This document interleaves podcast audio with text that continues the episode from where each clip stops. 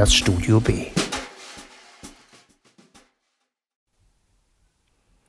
Marianne Philipps, die Beichte einer Nacht. Als Marianne Philipps 1886 in Amsterdam geboren wird, scheint ihr Leben unter einem guten Stern und der Familie viele Möglichkeiten offen zu stehen. Denn der Vater betreibt erfolgreich ein Kurzwarengeschäft und die Familie gehört dadurch dem wohlsituierten Mittelstand an. Das ändert sich jedoch durch den Tod des Vaters, noch bevor sie zwei Jahre alt wird und durch das Unvermögen des Stiefvaters, die Geschäfte gewinnbringend weiterzuführen, verarmt die Familie zusehends. Als Marianne dann im Alter von 14 Jahren auch noch ihre Mutter verliert, die im Wochenbett verstirbt, wird sie damit nicht nur zum Waisenkind, sondern muss sich auch um die jüngere Halbschwester sowie das Baby kümmern. Damit übernimmt sie bereits in jungen Jahren große Verantwortung, indem sie beispielsweise den Haushalt versorgt und lernt zugleich, was es bedeutet, verzichten zu müssen. Ein Leben als Schriftstellerin scheint ihr keineswegs vorgezeichnet oder gar bestimmt zu sein. Erst im Alter von 40 Jahren, nachdem sie sich bereits seit fast 20 Jahren politisch engagiert, drei Kinder großgezogen und einen Haushalt geführt hatte, entdeckte sie die Schriftstellerei für sich. Ihr Roman Die Beichte einer Nacht wurde in den Niederlanden bereits 1930 und in Deutschland 2021 im Diogenes Verlag veröffentlicht und ist in der zunächst etwas ungewohnten Form des Monologs verfasst. Die Protagonistin Lentje, auch Helen oder Len genannt, befindet sich in einer Nervenklinik, in der sie sich eines Nachts zur Nachtschwester setzt, mit der Bitte, ihr aus ihrem Leben erzählen zu dürfen. Es wird sehr schnell deutlich, was für ein großes Anliegen es ihr ist, der Nachtschwester ihre Lebensgeschichte anvertrauen zu können. Wobei es weniger darum geht, wem sie diese erzählt, sondern vielmehr um die Möglichkeit, sich zu offenbaren und erstmals alles Geschehene laut aussprechen zu können. Dabei arbeitet sie sich chronologisch an ihrer Biografie ab, beginnt bei ihrer Zeit als ältestes von zehn Kindern. Der Kinderreichtum ihrer Eltern ist für sie eine Qual, denn durch diesen wird die Kutsche niemals leer, sondern bekommt mit jedem weiteren Kind einen neuen Anstrich, was für die Familie gleichbedeutend mit Armut ist und für Lenchen noch mehr Verantwortung heißt. Ohnehin kann sie nicht verstehen, dass die Eltern überhaupt noch Kinder bekommen, da sie sich nie öffentlich küssen. Entscheidend ist jedoch das letzte Kind, das die Mutter zur Welt bringt, als der Vater bereits seit fünf Jahren gelähmt an das Bett gebunden ist. Lintje. Da die Mutter zu dieser Zeit schon älter ist und kränkelt, kann sie das Baby nachts nicht bei sich haben, und so wird die Wiege in Lentjes Zimmer neben deren Bett gestellt. Zu dieser Zeit hat Lentje die Schule bereits verlassen und arbeitet bei einer Französin als Hilfskraft in einem Nähatelier um die Familie auch finanziell zu unterstützen. Bereits nach kurzer Lektüre wird deutlich, wie Marianne Philipps auf autobiografische Themen zurückgreift. Nicht nur die Versorgung von jüngeren Geschwistern kannte sie dabei aus eigener Erfahrung. Auch half sie in der Schneiderwerkstatt ihres Stiefvaters aus. Ihre Protagonistin Lentje lebt in einem Spannungsfeld von Entbehrungen indem sie sich für alle Dinge, die ihr geschenkt werden, bedanken muss, ganz gleich, ob sie ihr gefallen oder nicht. Sie ist sich aber gleichzeitig auch ihres guten Aussehens bewusst und strebt etwas Besseres für sich an. Diese Gegensätze werden an ihrem 15. Geburtstag besonders deutlich, als sie von den älteren Näherinnen ein Kleid geschenkt bekommt, das sie nicht von einer positiven Zukunft träumen lässt, sondern ihr ihre Armut deutlich vor Augen führt. Zitat das war ich und niemand anderes, das älteste Kind aus einer Familie, die von Almosen lebte. Und zugleich war mir klar, dass ich mich jetzt freuen musste. Aber das konnte ich nicht. Ich freute mich nicht, sondern hatte endgültig begriffen, dass Armsein hässlich ist. Zitat Ende.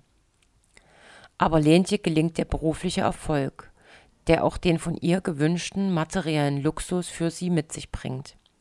Zudem prägen die ersten Männerbekanntschaften ihr Leben, bis schließlich hin zu einer Ehe, die jedoch nur wenige Jahre hält und weniger von Liebe als zunächst vielmehr von Bewunderung geprägt ist. Während eben dieser Ehe, die für sie zunehmend zur Belastung wird, flüchtet sie für einige Tage und reist zu ihren Eltern. Ihre übrigen Geschwister, die ansonsten im Roman keine Rolle spielen, haben das Elternhaus bereits verlassen, sind verheiratet oder gehen anderweitig ihrer Wege. Nur die kleinste, Lientje, lebt noch bei ihnen. Diese wenigen Tage, die Lentje intensiv mit ihrer Mutter verbringt, beschreiben ergreifend und exemplarisch die Metamorphose vom Jugendlichen zum Erwachsenen. Wie Lentje als junges Mädchen bzw. junge Frau nichts anderes wollte, als der elterlichen Enge, den Pflichten und der Armut zu entfliehen. Wie sie es geschafft hat, erfolgreich zu sein und schließlich doch in einer für sie sehr unglücklichen Lage in eben dieses Elternhaus zurückflieht wie sie sich die Nähe der Mutter zurücksehnt und fast meint, nie hätte gehen zu müssen. Und schließlich weiß sie doch, dass sich an dem, was einmal geschehen ist, nichts ändern lässt. Aber die tiefgreifende Erkenntnis, wie sehr die Mutter sie schon immer geliebt hat, die sie eben erst jetzt erfassen kann und die ich als beispielhaft für das Erwachsenwerden empfinde, hat mich sehr bewegt. Überhaupt die feinsinnigen Beschreibungen des einander Wahrnehmens und die Replik auf ein Leben mit dem Wissen vieler Jahre später wusste Marianne Philipps genau auf den Punkt zu bringen. Lentje verlässt ihr Elternhaus mit dem Versprechen, das sie ihrer blinden Mutter gegeben hat, die jüngere Schwester Lientje zu sich zu nehmen und für sie zu sorgen, wenn es der Mutter einmal nicht mehr möglich ist.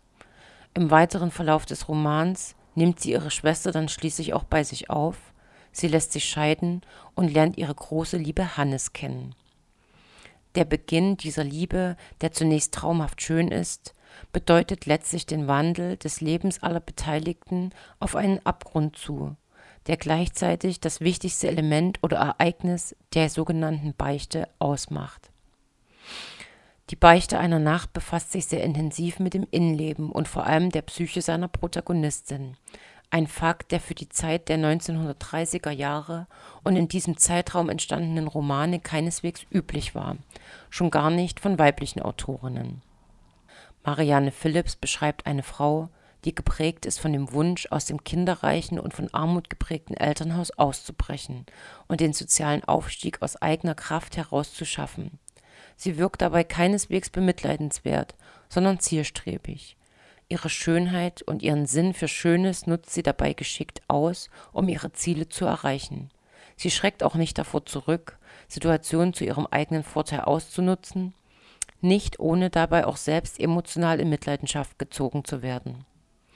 Der Wunsch, geliebt zu werden und das Wissen um die Vergänglichkeit von Schönheit sind es aber letztlich auch, die aus einer beinahe familiären Idylle mit ihrer Schwester Lientje und ihrem Mann Hannes einen Sog aus Raserei und Wahn entstehen lassen und sowohl das Leben jedes einzelnen Beteiligten als auch ihr gemeinsames, sehenden Auges je beenden.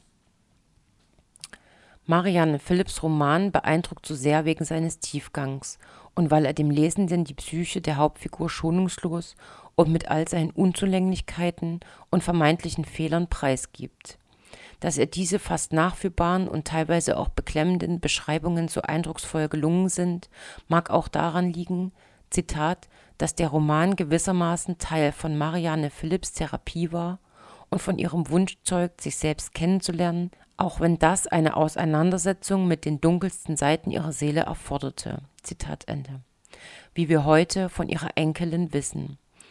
Damit ist die Beichte einer Nacht ein Nachspüren und Erforschen des eigenen Lebens, der eigenen Identität, der eigenen Biografie, ohne dafür, wie es der Titel vielleicht vermuten lässt, Absolution zu erwarten.